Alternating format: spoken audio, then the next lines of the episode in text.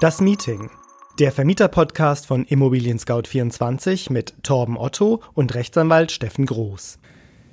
Herzlich willkommen zur nächsten Ausgabe des Vermieter-Podcasts bei Immobilien Scout 24. Mein Name ist Torben Otto und ich bin hier bei Immobilien Scout zuständig für das Marketing und die Kommunikation an unsere Vermieter. An meiner Seite wie immer unser Experte, Rechtsanwalt Steffen Groß von Groß Rechtsanwälte in Berlin. Hallo Steffen. Ja, hallo Torben. Herzlich willkommen an alle Zuhörer. Wer Steffen und sein Team äh, konsultieren möchte, wer rechtsanwältlichen Rat einholen möchte, kann das gerne tun. Sie erreichen äh, Steffens Kanzlei unter www.groß mit Doppel S.team. Wir haben heute eine weitere Fragen- und Antworten-Ausgabe geplant. Ähm, wie immer ähm, haben wir ähm, zahlreiche Fragen eingesendet bekommen und diese möchten wir Ihnen jetzt beantworten. Generell auch die, Aus äh, die Aufforderung an Sie, liebe Zuhörerinnen und Zuhörer, wenn Sie weitere Fragen haben, die sich aus unserem Podcast-Themen ergeben oder auch Themenwünsche oder Vorschläge haben, schicken Sie uns gerne eine Mail an podcast.scout24.com. Und dann würde ich sagen, steigen wir doch mal direkt mit der ersten Frage ein. Diesmal sind die Fragen äh, relativ gemischt, ähm, von daher glaube ich für jeden etwas dabei. Erste Frage. Die Gesetzeslage schreibt vor, dass bei einer Mieterhöhung in Städten ohne Mietspiegel drei Vergleichsobjekte mit den jeweiligen Mieten dem Mieter vorgelegt werden müssen. Dies stellt sich bei Privatvermietern als schwierig dar, da in der Regel kein Einblick in fremde Mietverträge vorliegt. Eine Empfehlung, wie man diese Werte bekommen kann oder ähm, ohne ein Gutachten oder ähnliches, das oftmals im, kein, äh, im keinen Verhältnis zur Mieterhöhung steht. Also die Frage ist, wie kommt man an solche Werte, wenn der Mietspiegel nicht vorhanden ist. Ja, das ähm, Problem stellt sich vielen Vermietern auch. In großen Städten, äh, insbesondere Ballungszentren, gibt es ja immer Mietspiegel, ähm, teilweise auch qualifizierte Mietspiegel, zumindest werden die so von der äh, Politik dann bezeichnet, setzt eigentlich voraus, dass der Mietspiegel nach wissenschaftlichen Kriterien erstellt worden ist. Ähm, wie es auch immer sei, in einzelnen Gebieten gibt es solche Mietspiegel nicht. Und dann hat der Vermieter immer das Problem, wie kann ich jetzt bei einer Mieterhöhung zur ortsüblichen Vergleichsmiete die ortsübliche Vergleichsmiete darstellen. Mhm. Und da bietet es sich natürlich immer an, entweder durch ein Gutachten oder Vergleichsmieten das Ganze äh, zu, darzustellen. Wo kriege ich das Ganze her? Das ist wirklich eine schwierige Frage. Gerade in kleinen ähm, Bereichen gibt es manchmal gar nicht so viele, die da Auskunft geben wollen. Wir können eigentlich nur empfehlen, Gehen Sie doch einfach wirklich mal zum Schluss zu Ihren Nachbarn, fragen Sie, wie die das Ganze vermieten oder auch zu anderen Vermietern oder gucken Sie, ob es in Ihrer Gegend einen Vermieterclub oder ähnliches gibt, sodass Sie, ich sage mal, sich mit Gleichgesinnten zusammentun und darüber dann Ihre Datenmenge bekommen können, die Sie brauchen, um an für sich das Mieterhöhungsverlangen auch erstmal begründen zu können. Jetzt kommt immer die Frage auf, dass so ein Gutachten sehr teuer ist. Ähm, es hört sich natürlich sehr teuer an, wenn man für ein so Gutachten äh, 6, 7, 800 Euro ausgeben muss. Mhm. Viele Vermieter sollten aber immer dran denken, wenn sie beispielsweise jetzt eine Mieterhöhung von 100 Euro ähm, geltend machen wollen, dass das ja nicht mit 10 Monatsmieten sozusagen getan ist, dass dann wer nach 10 Monatsmieten werden die Mieterhöhungen ähm, erst gerade so groß, wie sie kosten für das Gutachten, sondern diese Mieterhöhung bleibt ja auf lange Sicht eben bestehen. Mhm. Und gerade wenn man jetzt sagt, man verkauft oder man berechnet den Wert einer Immobilie auch nach einem bestimmten Faktor, lassen wir es mal Faktor 30 sein, das heißt also 30 Jahre mal 12 Monate, dann haben wir eben doch schon relativ stattlichen Betrag, der dann auch wieder im Verhältnis zu diesem Gutachten steht. Mhm. Ähm, eine Anschlussfrage, wenn ich jetzt befreundete Vermieter, wie auch immer, frage, muss ich dann äh, eine schriftliche, einen schriftlichen Beleg über die Miethöhe haben oder reicht es, wenn ich mir diese Information mündlich einhole und mich nachher darauf berufe? Also habe ich so eine, so eine schriftliche Nachweispflicht darüber? Das erstmal nicht. Man muss eben bloß sagen, bei dem Mieterhöhungsverlangen, ähm, ich stütze mein Mieterhöhungsverlangen auf folgende Vergleichswohnungen und dann muss man schon sagen, das ist in der Krausestraße, in der Bayerstraße und in der Goethestraße. Mhm. Ähm, dort sind die Wohnungen 70, 75 und 69 Quadratmeter groß. Es müssen eben auch immer vergleichbare Wohnungen mhm. sein. Und dann ähm, genügt es in der Regel. Okay. Wenn der Mieter dann im Verfahren das Ganze sozusagen bestreitet, dann muss man zum Schluss im Gerichtsverfahren ja. in der Regel dann entweder dort die Mietverträge vorliegen oder dann nochmal im Gerichtsverfahren ein Gutachten einholen. Aber im Gerichtsverfahren ist es das so, bestätigt das Gutachten die verlangte neue Miete, dann mhm. muss der Mieter allerdings auch, äh, der sich dagegen gewehrt hat, dieses Gutachten bezahlen. Mhm. Das Problem ist eben immer bei außergerichtlichen Gutachten, mhm. ähm, das sind Kosten, die der Vermieter erstmal einmal überhaupt selber aufwenden muss und die kann er auch vom Mieter nicht ersetzt verlangen. Mhm. Deshalb wahrscheinlich auch die Frage des einen Zuhörers, Gutachten im Vorfeld ist relativ teuer, im Verfahren muss derjenige, der unterliegt, eben die Kosten dafür zahlen. Mhm. Alles klar. Nächste Frage. Da geht es um zeitlich begrenzte Mietverhältnisse. Ähm, und zwar gewünscht vom Mieter, der eventuell für sechs Wochen eine externe Stelle antritt und dann wieder zurück in die Heimat geht. Ähm, normalerweise wird immer nur über, äh, über vom Vermieter gewünschte zeitliche Begrenzungen geschrieben. Daher äh, fragt unser Zuhörer, ja, wie sieht denn das aus, wenn der Mieter das einfordert?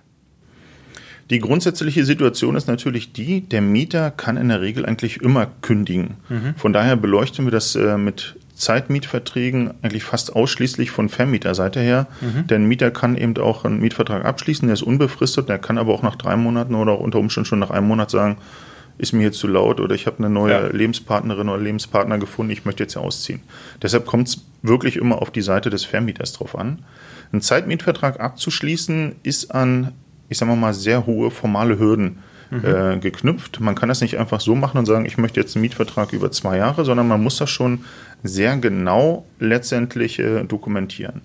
Bei dem Fall, den der Zuhörer hier geschildert hat, geht es letztendlich um eine Wohnung zum vorübergehenden Gebrauch. Das beste Beispiel ist dafür für sich immer ein Hotel, das ist mhm. natürlich auch ein Zimmer oder ein ganzes Apartment, was ja ausgestattet ist wie eine vollständige Wohnung. Mhm. Da ist aber von vornherein zwischen beiden Parteien klar, das ist jetzt nicht zum dauerhaften, sondern nur zum vorübergehenden Gebrauch. Mhm. Ähnlich wie eine Ferienwohnung. Und Vermieter und Mieter müssen, wenn sie eben so ein Zeitmietverhältnis für zum vorübergehenden Gebrauch wirksam abschließen wollen, dies auch dann in dem Mietvertrag so dokumentieren. Also nicht bloß sagen, jetzt hier für in dem Beispiel für sechs Monate, sondern dann eben auch schon gleich mit reinschreiben, der Mieter ist aufgrund seiner beruflichen Situation für sechs Monate in Düsseldorf und möchte deshalb das Mietverhältnis auch nur so befristet haben. Und dann am besten mit Angabe des Datums und so weiter. Exakt. Also nicht einfach nur auf sechs Monate, denn wenn man das eben nicht genau so reinschreibt in den Mietvertrag, dann gilt der Mietvertrag als auf unbestimmte Zeit geschlossen und viele Vermieter denken, haben wir doch reingeschrieben hier noch für sechs Monate und der Mieter bleibt länger, dann ist der Mietvertrag eben unbegrenzt und der Mieter muss eben nicht ausziehen. Und mhm. diese sechs Monate, die man einfach so, ich sag mal, lose reingeschrieben hat, die gelten nicht, sondern sind letztendlich von der Befristung her unwirksam. Mhm. Von daher wirklich immer den konkreten Grund angeben, und wenn Sie befürchten, dass der Mieter länger drin bleibt, dann gehen Sie wirklich zum Rechtsanwalt, lassen sich diese eine Klausel von dem vorformulieren, damit an der Stelle nicht schief geht und Sie nicht auf einmal einen Mieter haben, der Ihnen ein Leben lang erhalten bleibt. Mhm. Gut, dann äh, wieder ein Themenwechsel. Diesmal Thema Umsatzsteuer. Die Frage, die uns gestellt wurde, ist, wann muss man Umsatzsteuer bei der Vermietung von möblierten Wohnungen bezahlen? Ja, vorab, ähm, ich äh, möchte sozusagen gar keine rechtliche Beratung in Bezug auf äh, Steuern machen. Das ist gar nicht unser Spezialgebiet. Ja. Ähm, da sollten Sie wirklich zu Ihrem Steuerberater gehen, der dann auch Ihre Gesamtsituation kennt. Äh, was haben Sie an gewerblichen Einkünften, was haben Sie an mhm. Vermietung und Verpachtung und ähnlichem. Aber vielleicht einfach für die Zuhörer so ein bisschen eine grobe Orientierung. Der Grundsatz ist, dass die Vermietung von Wohnraum grundsätzlich umsatzsteuerfrei ist. Das heißt also, 1000 äh, Euro Netto-Kaltmiete sind eben 1000 Euro Netto-Kaltmiete und nicht eben 1190 mit Mehrwertsteuer, mhm. umsatzsteuerfrei. Allerdings kann der Vermieter immer zur Umsatzsteuer optieren. Das heißt, er entscheidet sich freiwillig dazu, dass er die Miete mit Umsatzsteuer nimmt. Macht bei gewerblichen Vermietern durchaus Sinn. Auch äh, wird es häufig genutzt, wenn man insbesondere ein Objekt baut, ähm, muss man natürlich auch für sämtliche Baumaterialien die 19 Prozent zahlen und im mhm. Gegenzug möchte man das dann eben mit den vereinnahmten Mehrwertsteuerbeträgen sozusagen wieder aufrechnen. Mhm. Das gibt also die Möglichkeit zu optieren. Bei der Vermietung zum vorübergehenden Gebrauch ähm, ist es aber so, dass es an für sich immer eine mehrwertsteuerpflichtige Vermietung ist. Das Ganze wird dann mit 7% ähm, versteuert. Wenn ich dann noch weitere Leistungen anbiete, sehen Sie immer wieder im Hotel, ich biete noch Kaffee, Frühstück oder sonst was an, dann sind es eben dort wieder diese 19 Prozent. Deshalb kann man das nicht so pauschal sagen, gehen Sie zu Ihrem Steuerberater, aber mhm. so Wohnung grundsätzlich umsatzsteuerfrei. Sie können sich aber dafür entscheiden und möblierte Wohnung, insbesondere zum vorübergehenden Gebrauch, ist umsatzsteuerpflichtiges Geschäft. Alles klar. Gut, kommen wir zum nächsten Thema. Ähm, ja, auch ein Thema, was uns immer wieder beschäftigt. Wir haben da auch äh, immer wieder in unserem Vermieter-Newsletter Berichte zu. Ähm, und zwar geht es hier um die Richtlinien für die Tierhaltung in der Mietwohnung. Das ist eigentlich auch schon die Frage. Gibt es irgendwelche Richtlinien? Gibt es leider nicht. Äh, vielleicht kann man das aber so umschreiben. Tier ist nicht gleich Tier. Mhm. Gehen Sie mal von dem äh, schönsten Beispiel aus. Da ist ein Schmetterlingsliebhaber, der bei sich eine, ich weiß nicht, ob das Voyere heißt oder ähnliches, zu Hause Schmetterlinge hat. Mhm. Die stören bei, weiß Gott niemanden. Ja. Das heißt, da gibt es keine Belastung oder keine Auswirkung auf die Mietsache an für sich ist ein schönes Beispiel, wo man sagt, Tier ist nicht gleich Tier. Wenn ich aber äh, vier Kampfhunde drin habe oder so eine Mastiffs, äh, jeder wiegt 80 Kilo, ja. dann ist das eine andere Belastung für die Wohnung und ja. auch für die restlichen Bewohner. Deshalb muss man das immer sehr differenziert unterscheiden. Mhm. Äh, eine Zeit lang ist man davon ausgegangen, man könnte so eine Tierhaltung generell unterbinden und sagen, nein, muss man immer eine Genehmigung vom Vermieter bekommen. Der BGH hat dem aber einen Riegel vorgeschoben, hat gesagt, nein, Kleintiere, nehmen wir diese Schmetterlinge, Zierfische, Hamster oder sowas, dafür braucht der Mieter keine Genehmigung durch den Vermieter. Mhm. Wenn es aber um größere Tiere geht, dann braucht er eben schon dort eine Genehmigung. Ist nicht pauschal so generell zu sagen.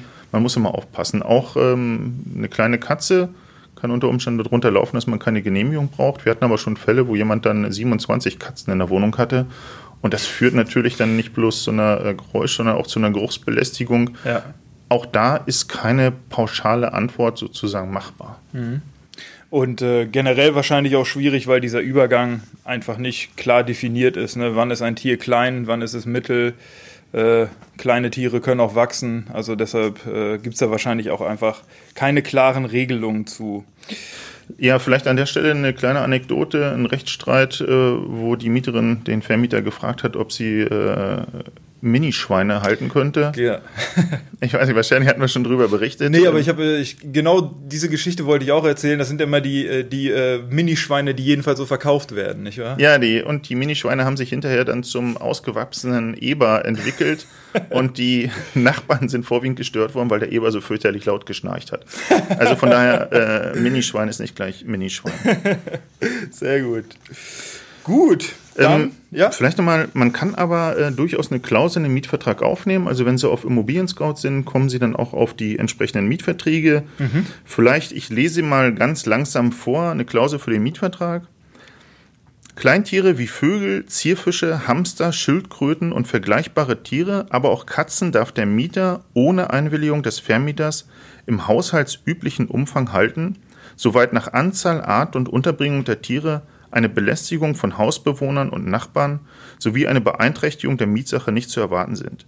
Jede andere Tierhaltung, insbesondere die Haltung von Hunden, bedarf der Genehmigung des Vermieters. Diese Genehmigung kann aus wichtigem Grund versagt bzw. widerrufen werden. Mhm. Das ist sozusagen in, einem, äh, in einer Klausel zusammengefasst, das, was wir eben gerade kurz besprochen haben. Grundsätzlich machbar, mhm. aber eben immer für den Einzelfall. Mhm. Verstanden. So, dann springen wir zur nächsten Frage und zum nächsten Thema.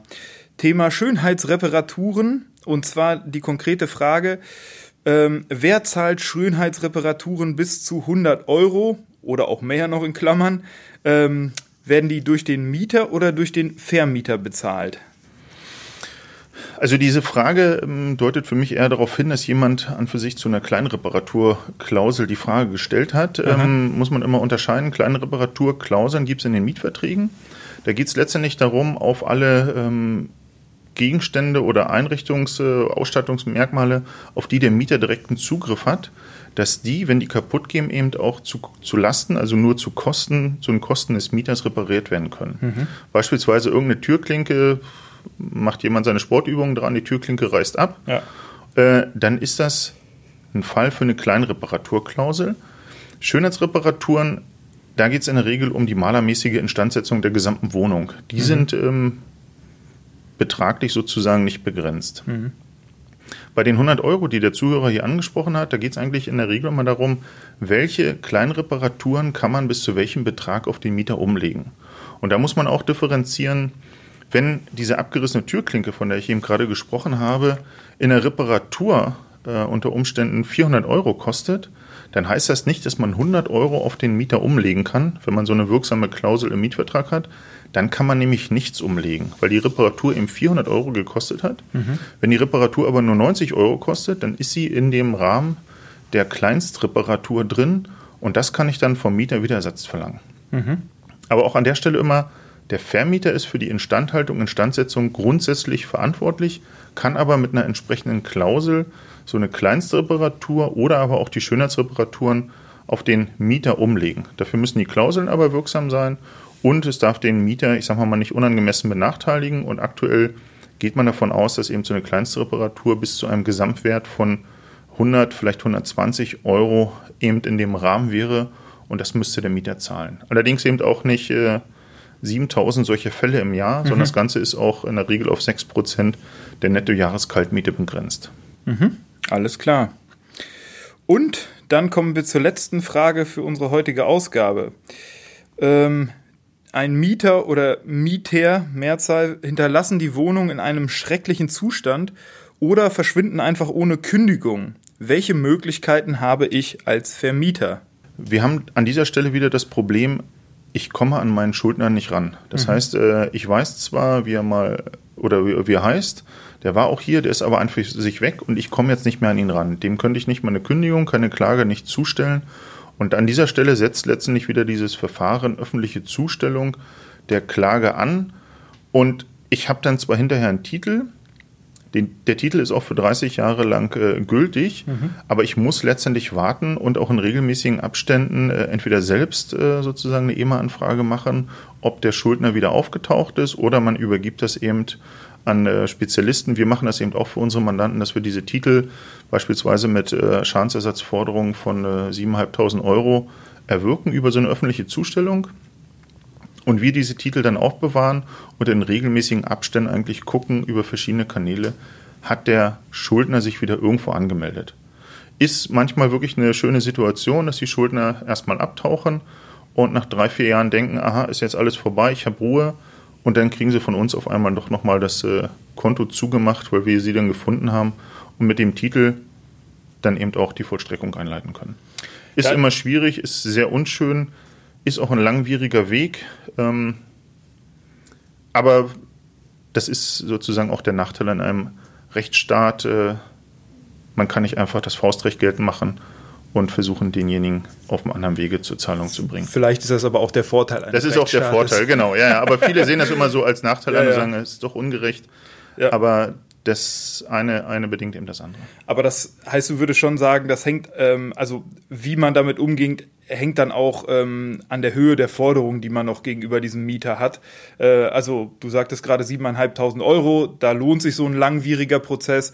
Bei weniger sollte der Vermieter vielleicht überlegen, was da für ihn ähm, das die bessere Alternative ist? Ja, definitiv. Und ähm, auch wenn einzelne Mandanten immer kommen und sagen, mir geht es jetzt hier ums Prinzip, das Prinzip ist oftmals immer ein schlechter äh, Ratgeber an der Stelle, ja. weil doch Aufwand und Nutzen und auch mögliche Chance, äh, denjenigen nochmal zu finden, doch äh, teilweise sehr weit auseinandergehen. Also da lieber ein bisschen die vielleicht in dem Moment aufgeheizten Emotionen zurückfahren und lieber kühl nachrechnen, äh, was lohnt sich da wirklich ähm, und dann entscheiden. Exakt, das ist äh, normaler Menschenverstand und sagen, macht das hier Sinn, äh, dem schlechten Geld noch Gutes hinterherzuschmeißen. Alles klar. Wunderbar, ja, dann haben wir für heute auch wieder alle Fragen sehr ausführlich und ähm, sehr informativ beantwortet. Vielen Dank dafür, Steffen. Und ähm, ja, bei Ihnen, äh, liebe Zuhörerinnen und Zuhörer, bedanke ich mich fürs Zuhören. Ähm, hier nochmal die Aufforderung, wenn Sie Fragen zu dieser Ausgabe haben äh, oder allgemeine Fragen, wenn Sie Themenwünsche ähm, oder Ideen haben, schicken Sie uns das gerne alles per E-Mail an podcast.scout24.com. Ja, ansonsten vielen Dank fürs Zuhören. Vielen Dank an dich, Steffen. Ähm, bis zum nächsten Mal. Ja, sehr gern geschehen. Bis zum nächsten Mal.